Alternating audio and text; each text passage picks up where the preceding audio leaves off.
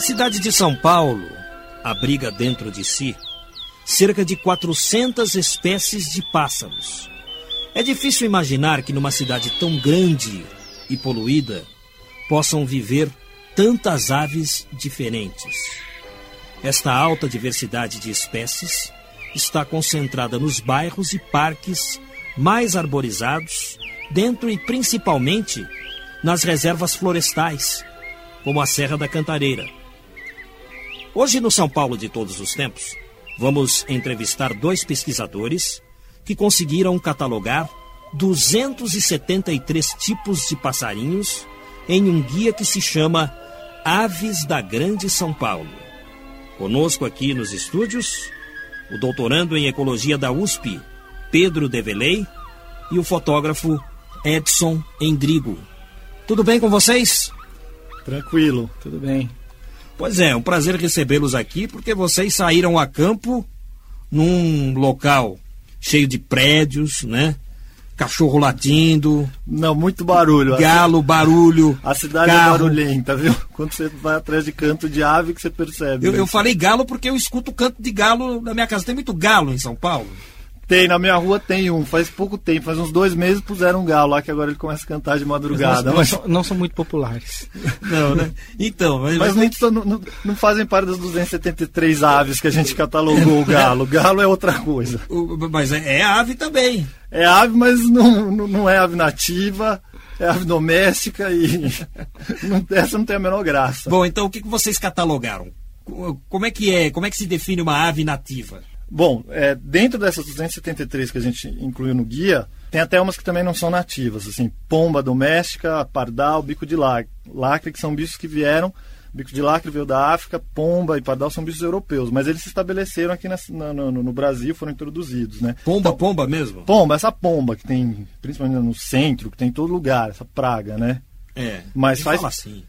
Não, mas é, é, hum. é, um bom alimento para o falcão peregrino que vem para cá no, ah, no, é? no, no, verão. Então ela tem o mérito dela. Hum. Falcão peregrino fica Ele ataca do... as pombas? Ataca, ataca. Eu já vi umas cenas assim de documentários de, de, de, de, de programa de TV da, na, na, minha janela, que é o Falcão Peregrino passando com a pomba pendurada, ele pousa em antena no alto dos prédios e, e aí você vê, ele fica comendo. Puxa, uma cena urbana, hein? Drástica. É, dessa bem na cidade, predação. Cidade assim, selvagem. É, cidade selvagem. Mas só para o que a gente chama das aves nativas são as aves dessa região. No caso das nossas daqui em São Paulo, basicamente bichos de Mata Atlântica, que era o, o, o que é o, a vegetação original de toda essa região. Tinha algumas áreas de, de áreas abertas, né? Tem umas áreas de as várzeas do Pinheiros Tietê, né? Mas era basicamente uma área de, de, de, mata. Então essas são as aves nativas, são aves que sempre ocorreram aqui, que se originaram nessa, nessa região, que não vieram de outros lugares. Puxa, vocês conseguiram catalogar 273 tipos de passarinhos. Eles cantam aí por São Paulo? Cantam. Várias dessas estão restritas às, às, à, à, periferia da cidade, nas áreas de floresta, na, tá. área, na área do Cinturão Verde, Serra da Cantareira, que eh, as matas em volta da Billings, no Guarapiranga, ali na região mais de, de Cutia, tem a reserva do Morro Grande, são bichos mais florestais, mas que fazem parte É, mas prestando, prestando atenção preso no engarrafamento, você consegue durante um bom engarrafamento na marginal, você passa de cinco espécies ali, né? Entre... Na marginal do Tietê? Na marginal do Tietê. Quais né? as espécies? Ah, o gavião peneira, que é um gavião espetacular aqui próximo da marginal mesmo, aqui da redação, tem aqui, é, fica parado no ar, é branco, é belíssimo, né? E é o bem-te-vi, é o bico de lacre, é o coleirinha, é o quero-quero, são as garças, são super fáceis. Então, a pessoa, é, o guia ele vai, eu acho que a partir do momento que a pessoa tiver um guia e ele vai começar a reparar a falta de informação, a pessoa acha talvez que não existam, né? Essas aves que que não tem ninguém em São Paulo, mas a, a, a partir do momento que a pessoa começar a se envolver com a observação de aves, que essa é a nossa grande intenção, as pessoas perceberem, valorizarem o que a gente tem. Né? Então eu, eu sou fotógrafo, eu me recuso, por exemplo, a ir conhecer o Everglades nos Estados Unidos. Eu não conheço o Brasil ainda. Então, para mim, a gente tem que perceber o que tem em volta da gente. A partir do, do, momento que a pessoa tiver um guia desse, outro, um guia de cobras belíssimo que foi lançado também, a pessoa começa a perceber o que tem. E aí vai, poxa, tá cantando mesmo. Olha, tem aqui, vem aqui em casa comer pão de vez em quando. Ah, ataca até a ração do cachorro. Entendeu? Porque os passarinhos estão em volta da gente, é uma questão de perceber. E por que vocês escolheram São Paulo como campo de pesquisa? É o que a gente abre a janela de casa, o que me, né, o que eu não, eu não, não sabia nada praticamente sobre aves. O que me incentivou é que eu comprei um apartamento que no primeiro andar ficava na copa das árvores. Em que bairro? Ali no Morumbi, uma rua sem saída ali, um lugar tranquilo, né? Perto do Burle Marx. É, perto do Parque, Parque Burle Marx. E o que me incentivou é que eu, eu liguei pro meu pai, que sempre ia pro sítio comigo, e falei, poxa pai, eu achei que sabia alguma coisa de bicho, mas na varanda aqui, os bichos que eu nunca vi, né?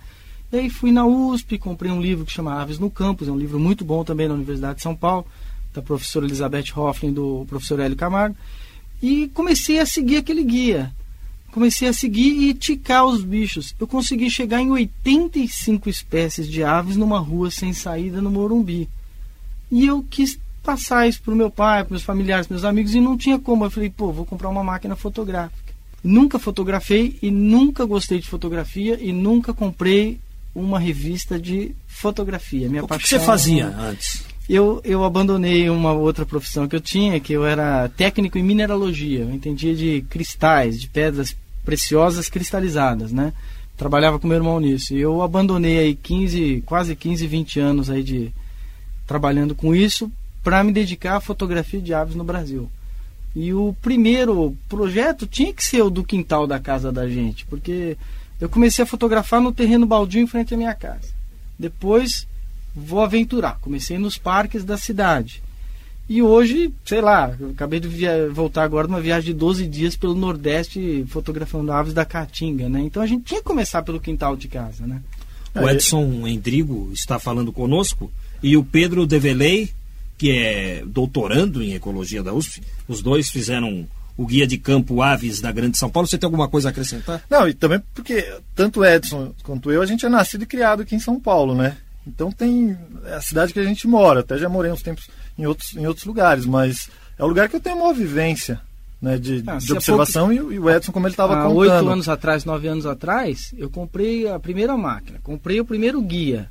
E hoje a gente está junto fazendo o guia das, né, um guia de campo da Grande São Paulo. Para mim é um orgulho muito grande, uma satisfação, tanta dedicação que a gente teve, tantas horas mesmo que a gente saiu atrás desses bichos pela cidade, tudo, né? A pessoa vê isso reunido, talvez não, não saiba, mas era realmente ir nos parques, visitar, procurar bicho, né? Bom, ele falou como é que surgiu o interesse dele pela questão de fotografar os pássaros. E você, Pedro Develey?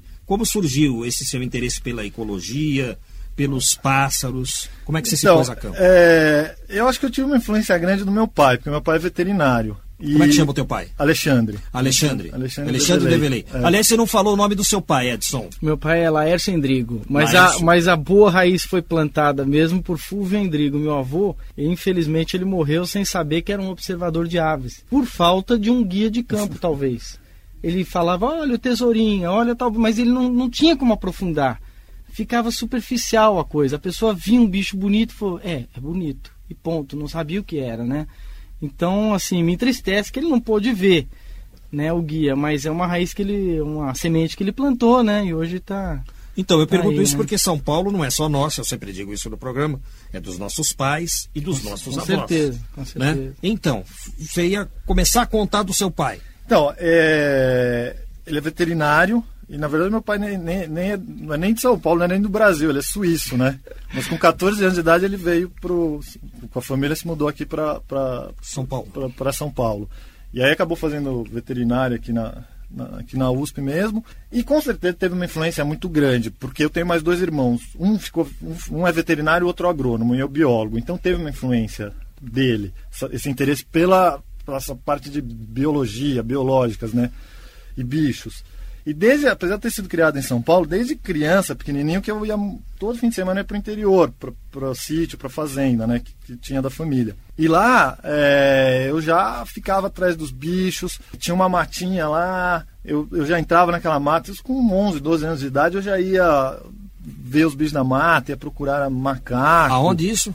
Isso era muito aqui num, num sítio que, que, que, minha família tem aqui perto da, da em Bragança Paulista, hum. no começo da Mantiqueira ali, tem uma matinha, tem lá, até hoje a matinha tá lá, né? certo. né? E assim, E lá tem, tem uns macacos lá que eu cresci ouvindo esses macacos gritando. Aí quando eu tava mais velho, onde eu falei, não, eu sempre escuto esses bichos gritando, eu quero ir ver. Então já tinha essa coisa meio desbravadora, de moleque entrando na mata mesmo. Minha mãe também sempre gostou muito de bicho.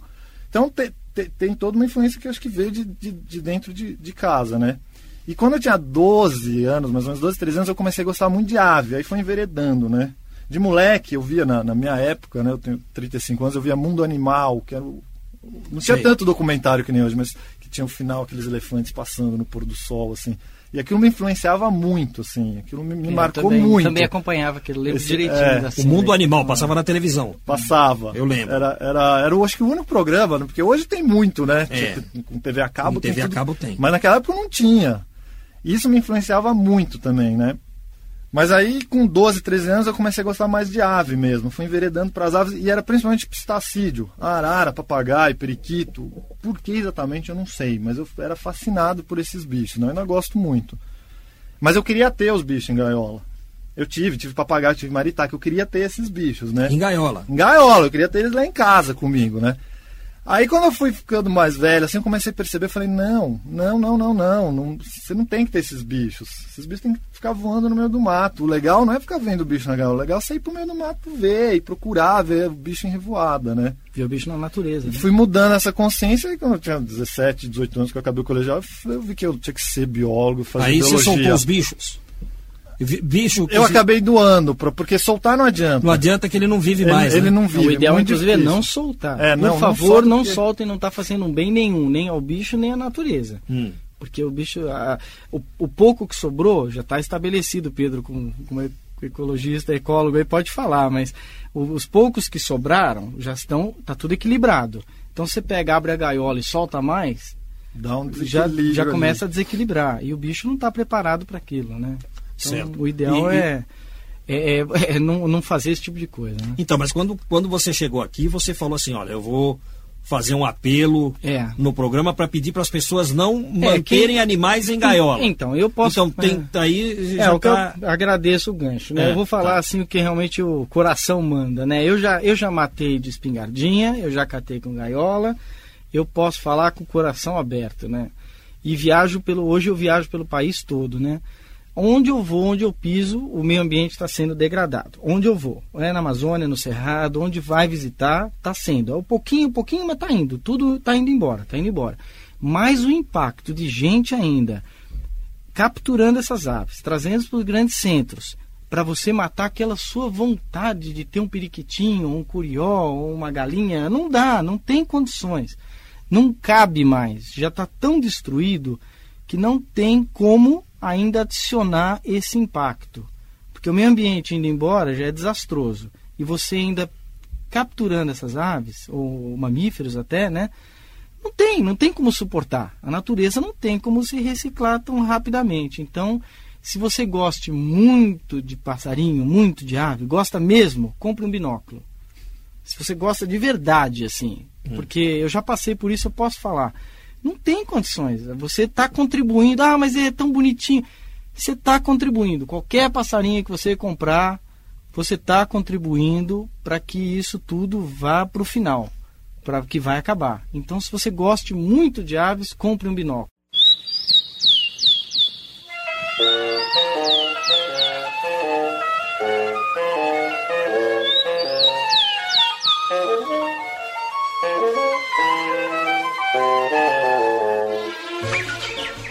Estávamos ouvindo Tico Tico do Fubá, do Zequinha de Abreu, tendo ao fundo o próprio Tico Tico cantando. É uma ave brasileira e essa música faz parte de uma série de CDs que se intitula Aves Brasileiras, de Johann Dalgas Frisch. O Dalgas Frisch é um outro brasileiro muito importante, apesar do nome estrangeiro, ele é brasileiro, mora em São Paulo e ele se pôs a campo gravando cantos das aves por esse Brasil afora, gravou o canto do tico-tico e aí ele resolveu colocar esses cantos acompanhados por música. E existe essa série de CDs que o próprio Dalgas patrocinou do bolso, porque as gravadoras não queriam lançar mais. Saiu primeiro em long play e depois é, ele tinha interesse que isso fosse reeditado em CD e as gravadoras não tinham mais interesse. Ele acabou, ele mesmo, patrocinando e me mandou um CD de presente. Aves Brasileiras, esse que estamos ouvindo é o volume 3, Tico Tico no Fubá. Tá de fundo ainda? Vamos ouvir um pouco mais.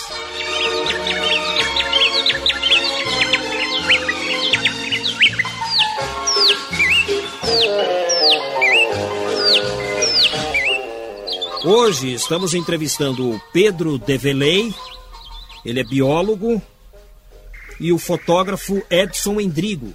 Os dois fizeram um trabalho parecido com esse do Dalgas Frist, só que eles buscaram aqui, a Grande São Paulo, e gravaram 273 tipos de passarinhos. Não digo que eles gravaram todos, mas com certeza fotografaram, registraram, né? Com certeza. E quais as aves mais comuns em São Paulo?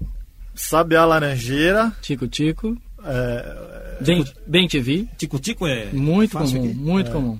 O periquito é uma que se tornou comum, porque isso eu lembro. Quando eu era moleque, que eu tinha 13, 14 anos, Não tinha. não tinha essa quantidade de periquito. Não tinha porque, como eu já falei, eu era doido por E ele é endêmico do arara, Brasil. assim, né? Então eu prestava atenção. Eu não via tanto periquito. Eu lembro que uma vez apareceu na minha rua lá que eu fiquei, meu irmão, a gente falou, gente, isso é periquito. E eu achava que tinha fugido de gaiola. Eu falei, o que você está fazendo aqui em São Paulo? E hoje é uma das aves mais comuns, né? Periquito em todo lugar você vê. E por que, que eles voltaram, hein? Olha, o que eu acho que aconteceu com esses periquitos é, primeiro, a arborização urbana, o tipo de árvores que plantaram, que têm sido plantadas, fornecem alimento. Tem, tem muita paineira que ele come a semente. E tem um outro, um- uma outra característica interessante desses bichos. É, periquito faz ninho, ele fica em cavidade natural no, no mato. Então, esses cupinzeiros que tem árvore, ele faz buraco, ou em oco de árvore. E isso na floresta é um, é um recurso limitado. Não é fácil você achar uma cavidade do tamanho certo para o bicho fazer ninho. Que já não tem um pica-pau, que já não tem. E, e o- esses periquitos descobriram, eles a- se adaptaram e aprenderam que dentro da cidade ele consegue fazer ninho debaixo de telhado de casa. Então ele achou um lugar, tem comida, ele achou um lugar que ele pode reproduzir, então aumentou muito. Hoje, é, é, isso até é uma sugestão para um projeto que eu queria orientar um, um aluno lá na USP para fazer. Se você for fazer um censo, contar periquito na cidade, você pega uma área de mata aqui na Serra do Mar, eu acho que a abundância de periquito dentro da cidade é maior do que numa área de, preservada de, de Mata Atlântica, por exemplo. Tem papagaio em São Paulo? Então, papagaio tem, agora tem. Eu vi no Campo de Marte. Tem. Então, é, é um bicho que é, é originário do Brasil Central, é um bicho de mata seca e cerrado, mas que fugiu de gaiola. Esses fugiram e conseguiram se Eles estabelecer. acabam se unindo, né? Foram formando bandos, né? E se estabeleceram. Talvez porque as condições de uma cidade não são mais tão naturais, não tem tanto predador. Enfim, os bichos estão tão estabelecidos. Eles começaram antes, eles estavam só ali na, na zona oeste, mas estão aumentando. Ó, Você está comentando o Campo de Marte. Na zona leste, eu vi um casal. Eu vi oito juntos no Palácio do Governo, nos pa- no parque ali próximo ao parque. Eu vi um bando de oito. Tanto, assim, eh, a gente incluiu no guia. É um bicho que já faz parte da, da, da, da avifauna, né, da fauna de aves da cidade de São Paulo. Mas é um dos bichos que não, não, não tinha. provavelmente- Entra naquilo que o Edson está falando, falando das listas, né? Que É provavelmente é fruto de, de- de escape. Eu trabalhava no Palácio dos Bandeirantes. Lá eu sempre ouvia uma araponga. Eu aprendi a definir o canto da araponga trabalhando no Palácio dos Bandeirantes. E me disseram que agora não tem mais araponga no palácio. Por que será? Que ano era mais ou menos?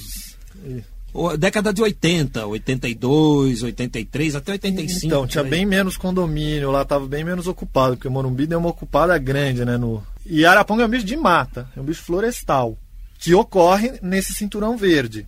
Então ela até avançava mais para dentro da cidade, mas conforme você vai tirando o hábitat do bicho, vai diminuindo Vai a floresta, recuando, vai né? recuando, né?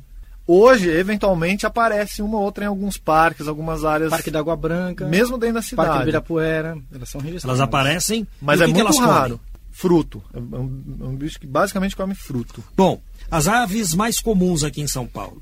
Você falou sabiá laranjeira, Sabe a laranjeira, acho que é uma. periquito, Bem te vi. bem te bem-te-vi. vi. Vocês gravaram esses? Ah, esses bichos a gente tem gravado, que são bichos bem comuns. Né? Só não são, as gravações aqui só não são muito limpas, porque vem a- a- o barulho do ônibus, a buzina do carro, Avião. o avião. Avião. Aqui na Serra da Cantareira, que é uma das áreas de campo do Então, meu é. doutorado, né? às vezes você tá fazendo uma As gravação. gravações não são as, passando, não são as mais aí, agradáveis. né? Aí passa o avião, você tem que dar um pause no gravador, esperar o avião passar, porque senão estoura ali a, a gravação.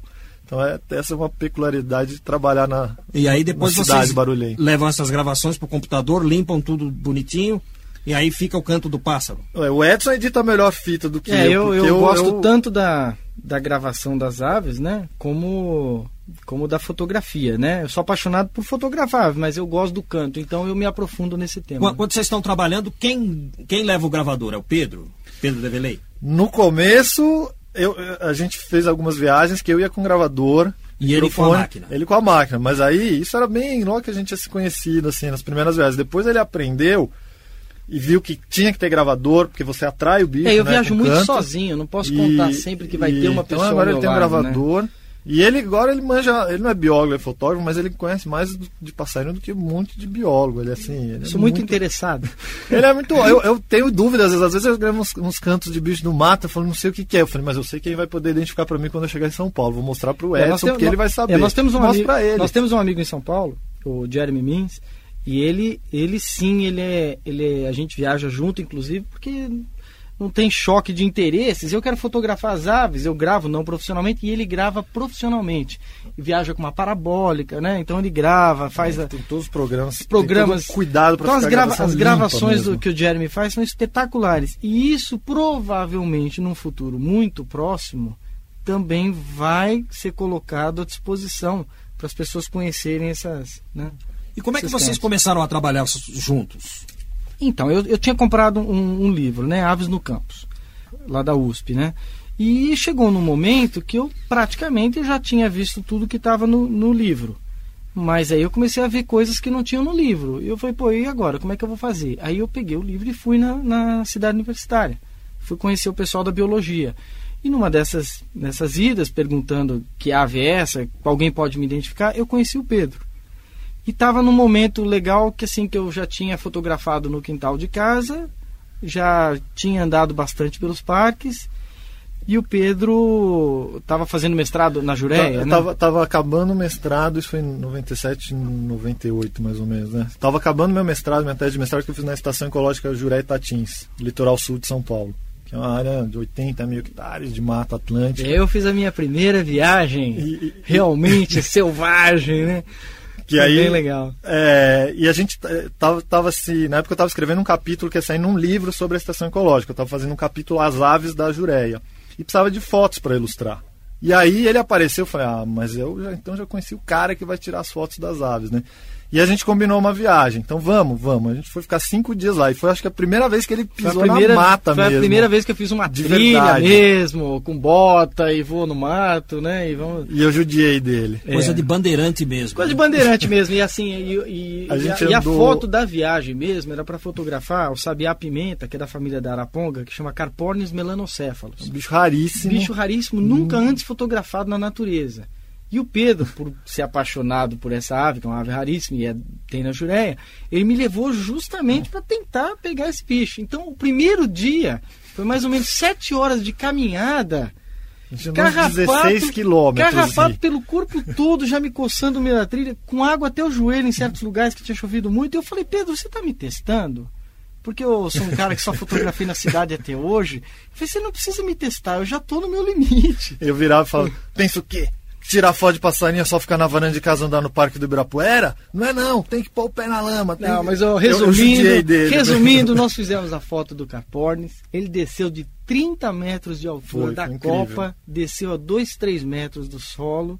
E eu fiz a primeira foto que existe do bicho na natureza. Como é Boa. que vocês fizeram para atrair o pássaro? Eu tava com a voz dele. Ah. É, Eu tava com o gravador. E, e o Edson nessa época ele tinha uma 300, né? Uma, uma lente, uma lente razoavelmente pequena pelo tamanho da ave, que a ave não, ela não, não tem mais do que 25 centímetros, então para você fotografar um bicho desse com uma lente pequena, você tem que aproximar. Então o gravador a gente usa como recurso, tocando a- o canto da ave, a ave às vezes se aproxima. Dependendo da espécie, o interesse, ela pode até se afastar. Se ela não quer defender o território, se ele acha que o, a ave que está cantando é mais forte que ela, por exemplo, ela pode ir embora daquele território até.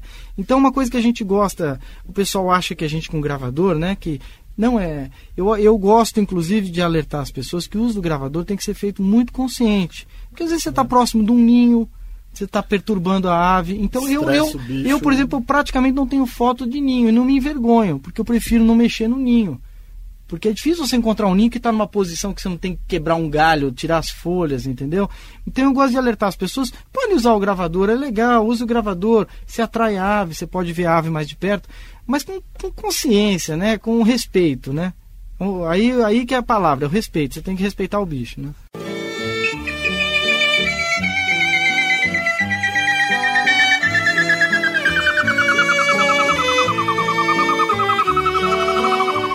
Estamos ouvindo o Luar do Sertão, do Catulo da Paixão Cearense, de fundo musical para continuidade dessa entrevista, hoje aqui no São Paulo de Todos os Tempos, com o Pedro Develey e o fotógrafo Edson Endrigo.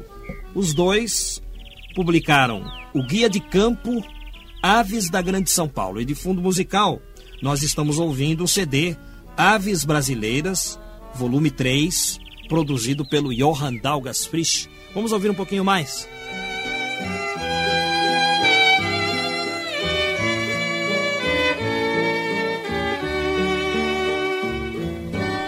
Quando o CD foi colocado, vocês se olharam e, e sorriram, apontando pro, é, pro alto-falante o, o, som do pássaro. Porque nós estamos, estamos com, com assim, a percepção muito aguçada para coisa da ave, né?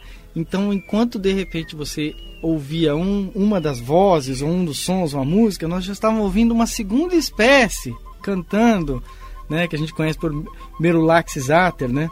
Então a gente está muito ligado. Às vezes a gente está conversando, batendo um papo, se tiver uma janela, a gente já passou uma ave, a gente já está olhando que ave. Então, que é, eu, eu, ouvi um sabiá cantando. E depois entrou uma outra ave. É, Qual é? É, eu acho que o nome popular chama entufado. Se eu não estou enganado, é esse o nome, o Merulaxis ater. Ele é um rinocriptidium, né? Um bichinho que fica bicho no meio de Mata Atlântica, no meio da galharia. Ele gosta da escuridão, chão, ele fica pelo chão, muito discreto. mesmo, de galho seco, difícil ver. Sim. Difícil, Mas é, é uma, é, uma, é uma grande conquista quando ver. uma pessoa consegue observar. Tem gente que viaja do outro lado do mundo para vir ver uma ave como essa, né?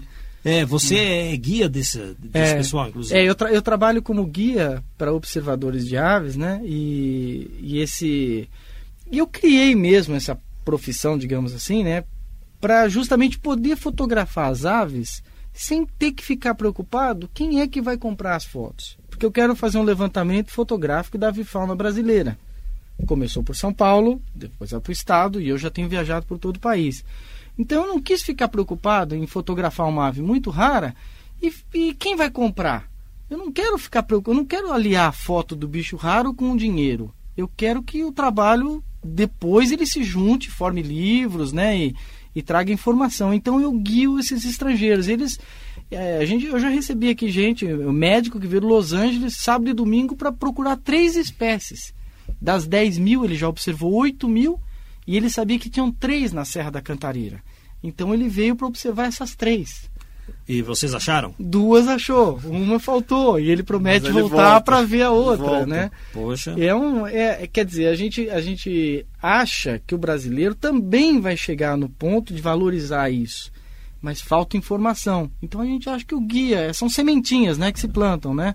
Então, essa pessoa, essas pessoas que vêm para cá, elas são, são apaixonadas, elas são doadoras de dinheiro para ONGs que vão preservar. Então, é porque elas têm já o conhecimento, né? O brasileiro está faltando conhecimento para preservar. Vocês trouxeram a gravação do Sabiá Laranjeira aqui, vamos ouvir?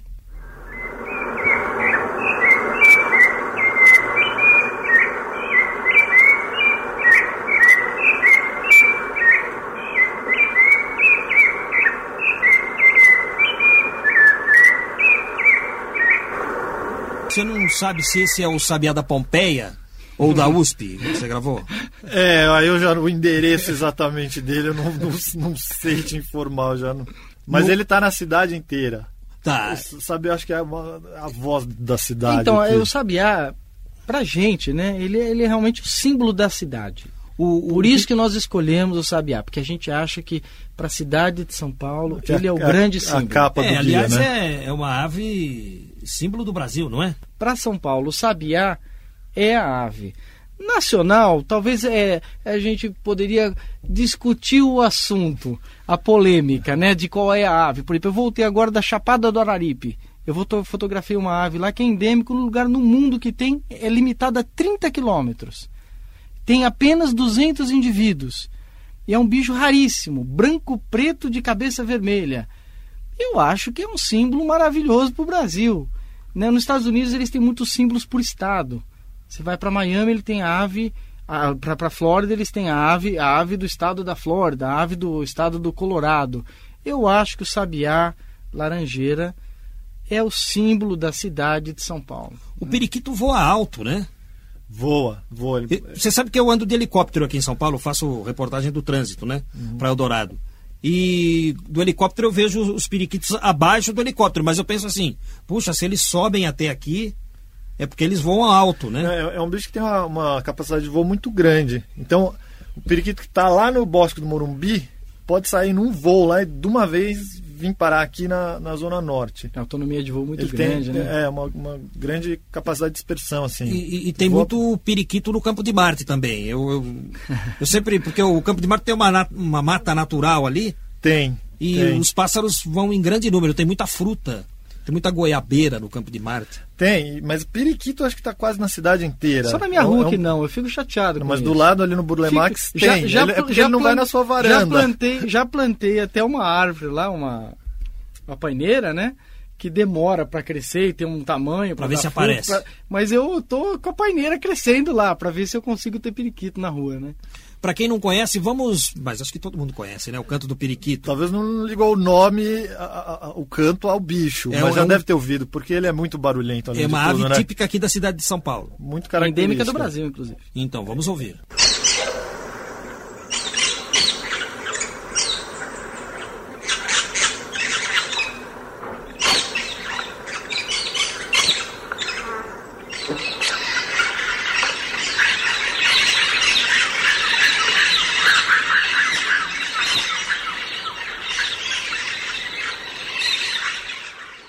Quando eles se juntam em bando, começa uma gritaria tremenda, tremenda né? Chega a perturbar às vezes. Não, e, e, tem muito gerivá, que é um tipo de palmeira, que tem muito em São Paulo. Ele dá um coquinho, coquinho cor de laranja, eles adoram, adoram. Então, às vezes, do lado da minha casa, ali tem, do prédio que eu moro, tem um gerivá, eu conto 22, 25 outro dia. Agora, agora no inverno, agora no inverno também.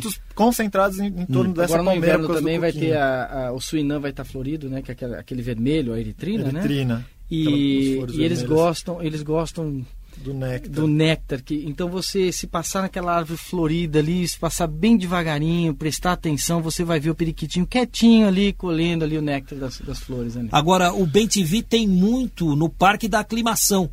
Vamos ouvir o Bem TV.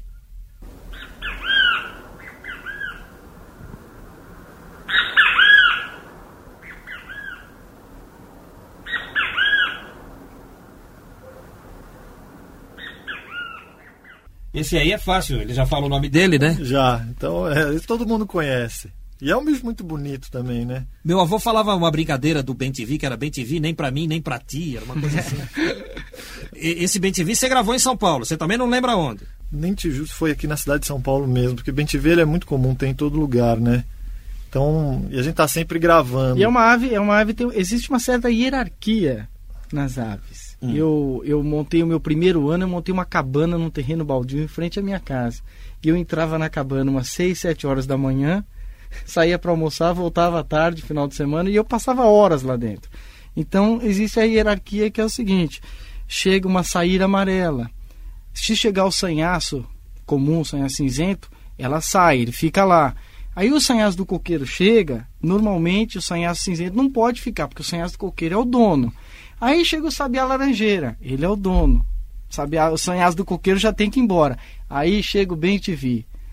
Para bater o bem TV no, nesse comedouro que eu montei no mato, só o pica-pau de cabeça amarela, quando vinha, que tinha um porte bem avantajado, é que era capaz de tirar o bem TV dali. Senão. Pica-pau é danado mesmo, né? E ele é um, é um pica-pau muito interessante, né? Esse de cabeça amarela, porque ele se alimenta de frutos também. E ele adora banana. Então eu fiquei um bom tempo com esse bicho comendo banana na minha varanda. O bicho, uma ave espetacular, né? Um, quase 30 centímetros aí de comprimento. e comendo você no computador e ele a dois metros de você se alimentando. E esse né? pica-pau é um bicho mais florestal. É. É um bicho que de primeira você não imaginaria que ocorreria na cidade. Num- numa- numa São pequena Paulo, mas ele floresta. tá em áreas, bairros mais arborizados, até no É- Parque é Trianon, importante, na qualquer Paulista, área verde. esse, esse, esse pica-pau. É, é não, não precisa ser uma, uma floresta gigantesca. Qualquer área verde que a pessoa tenha, ou que tenha que preservar, mesmo que seja pequenininha, porque é um, é um ponto de parada para a ave. É um, é um lugarzinho, é um refúgio. Então, a menor mata que seja, para o pessoal tentar preservar. Vocês me trouxeram aqui uma lista de, de, de pássaros. Tem um pássaro que eu não conheço a carinha dele, mas eu conheço o canto. Vamos ouvir.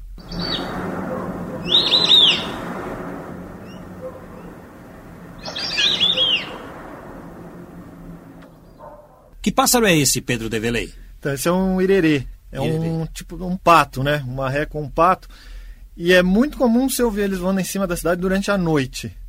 Durante o dia, até se der sorte, você vê eles voando aqui ao longo das marginais, em cima do rio do Tietê uh, Pinheiros. Mas esse é um bicho que voa de noite. Então eles têm os deslocamentos, que eles vão da, ali da região da raia da USP, sempre perto de água, para o Lago do Ibirapuera, do Lago do Ibirapuera para os lagos lá do Jardim Botânico. E, e nesses deslocamentos eles vão alto, em cima dos prédios na cidade, e, e- e tem época do ano que, que, que, que eles estão fazendo maior frequência esses, esses deslocamentos, aí você escuta. Então ele é grandão esse irerê? É um pato, é um patão, é fácil ver. É que como a maior, maior parte do É. tempo ele voa de Na noite, penumbra. você escuta, eu já, eu lembro na época que eu fazia faculdade, estava na graduação lá na USP, que é um lugar mais aberto, né? Tem mais horizonte. No, tava à noite no estacionamento, às vezes saindo da aula, aí eu ouvia, eu ficava doido olhando pra pra cima, falando, não, cadê ele? Pra ver o bando passando, e não via, né? Várias vezes acabava não vendo. Quando você vê, ele já passando, você vê de relance. A garotada no meu tempo chamava o irerê, acho que de paturi. É o mesmo? Qual que é o paturi? Tem, tem, tem algumas regiões que chamam Irerê e, e Paturi. É, o nome, nome comum É, varia, o varia nome demais. comum é, é- é- varia muito de região para região. É por isso que a gente sempre usa nome É, científico. eu, eu fui né? obrigado. E me aí o Edson aprendeu. Quando Para quando poder conversar com os Quando biólogos. eu quis conversar com os biólogos, eu falava justamente uma palavra, né, o paturino. Falou, olha, desculpa, mas a gente pode ter ser tantas espécies. Aí eu fui obrigado a estudar cientificamente as aves, né? Para poder conversar da mesma forma, para eles, me, pra eles me compreenderem, né? Porque assim, o irerê tem um nome em latim, que é Dendrocygna viduata. E esse é Dendrocygna viduata, é sempre aquele Sempre. bicho. Aqui no Paraná, em qualquer lugar. Marreco, paturi, patinho, não sei o que. Cada lugar às vezes põe o nome e fica mais difícil a gente se entender. Mas esse paturi que você ouvia falar deve ser o irerê, porque esse- essa voz fica na cabeça das pessoas, chama atenção, né? É, é isso aí. Então eu acho que é o, o tal do paturi que eu conheci quando menino. E tem o sabiá sica, porque tem o sabiá laranjeira e tem o sabiá sica. O sabiá sica é bem conhecido aqui em São Paulo. Vamos ouvir o sabiá sica?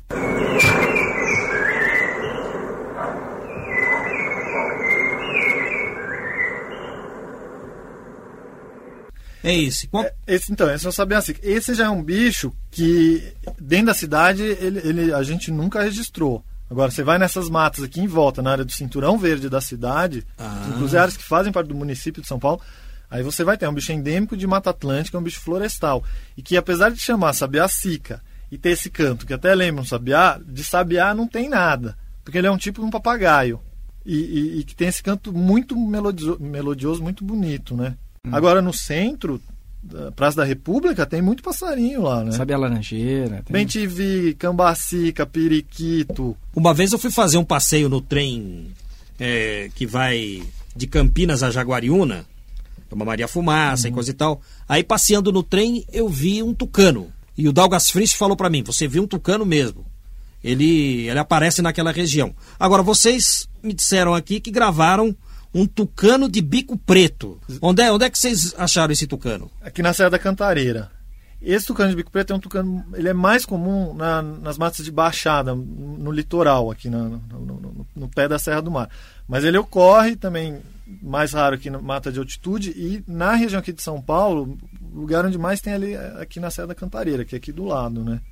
Se o, o tucano for num baile de máscaras, não adianta, todo mundo vai saber que, que é ele, né? É, porque o outro tucano que ocorre aqui, esse até é um pouco mais comum, que esse aparece dentro da cidade, É, aqui no bairro Alto de Pinheiros Jardim aparece. Botânico é ótimo. No Jardim de ver. Botânico você vê, no campus da USP você vê, inclusive ele já fez ninho, já reproduziu, é o tucano de bico verde. Ele é muito parecido com esse de bico preto, só que a diferença justamente é no bico, é um, é um tom esverdeado. de Aí tem que bico. pôr um disfarce no bico. Exatamente. Ele tem que disfarçar o bico se ele quiser passar desapercebido. No baile das e aves. mudar a voz também, porque essa voz que a gente trouxe aí gravada é do tucano de bico preto, que é mais aguda. A do de bico verde é uma coisa um pouco mais É, grossa. depois de algum tempo Som- observando, você começa a perceber a sutileza da voz, que é de tucano, mas não é do de bico preto, é do no- de bico verde. é, né? E eu no começo eu confundia. Eu lembro que e às vezes esses bichos andam juntos, fazem bandos mistos de tucano de bico preto junto com o tucano de bico é, Ah, eles, verde. ah, eles andam juntos? Andam junto, eles formam, que eles vão buscar frutos na mata e se associam. Então você vê, às vezes é bando de 10, 15 tucanos, dos dois.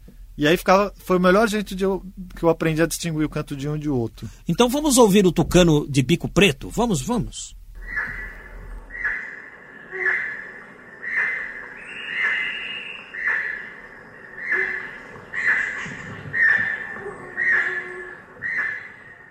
Nunca ouvi esse canto.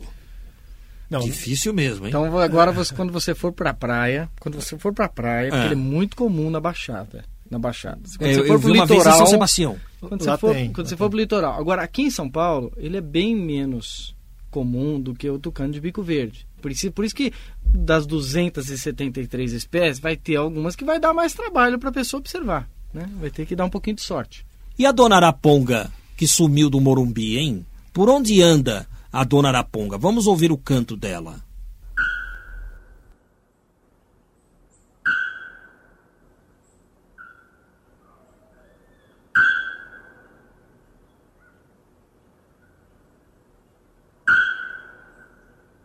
Araponga é um canto que eu, eu particularmente gosto muito de, de ouvir, porque é, é um. Se você está ouvindo Araponga numa mata, é sinal de que aquela mata tá boa, é bem preservada, tem árvores grandes que dão bastante fruto, porque ele é um bicho que come basicamente frutos.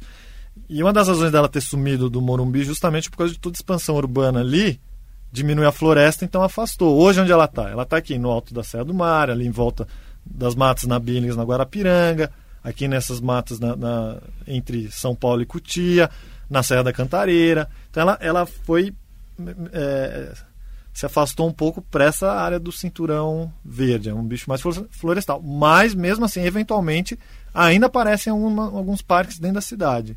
A foto que está no guia que o Edson fez foi no, no- no- no jardim da casa do amigo dele, que ligou para ele num sábado à tarde, É, né? Falou, vem aqui que tem um negócio legal na fruteira. Eu falei, você tem certeza? Conhece pomba? Pomba branca? Falou, vem rápido. Eu cheguei lá, era um casal de araponga solto, se alimentando numa fruteira. E super selvagem mesmo, não deixavam aproximar, não era fácil de fazer as fotos, não. E acabou a frutificação ali daquela árvore ali, já trocaram e já não, não viu mais, né? Então, um bicho selvagem, não foi nem, não escapou, era um casal mesmo. Mas você fotografou. Que bairro? Que bairro? Eu acho que ali era, eles chamam de Granja Julieta, se não estou enganado. Zona Sul. Santo Amaro, né? É, exatamente, aquele lado Granja ali. Julieta, região de Exatamente, Santo Amaro. Exatamente. Teve um caso muito interessante também de um Leucopternes é, lacernulata, que é um gavião, Gavião pomba. gavião pomba, ele é ameaçado até, né, Pedro? É um E ele se chocou num prédio no Parque da Água Branca. E talvez o céu refletido no, no espelho do, do- nos vidros, né? Ele se chocou, mas graças a Deus não morreu. Então ele foi levado, né, para o centro de reabilitação ali que tem no Viveiro Manequinho ali do, do, Do Ibirapuera. do Ibirapuera, de Pave ali, né? E eles cuidaram do bicho e soltaram ele na num, num parque estadual, né, da Serra do Mar. Então a gente recebe essas visitas inesperadas, né? Essas aves bem interessantes, né?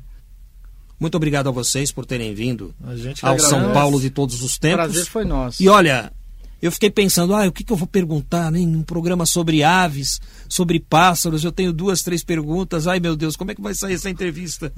E olha, faltou, viu? Falar, É, falar, falta um com programa. falar com paixão é É fácil. que a gente gosta muito do que a falar gente com faz, paixão né? é fácil, Então, né? Eu, se aí eu flui. pudesse fazer um cartão de visita, eu não punha é, Edson Endrigo fotógrafo. Não, Edson Endrigo fotógrafo das aves, oficial. Se eu pudesse, né? Mas não posso. Um abraço a vocês.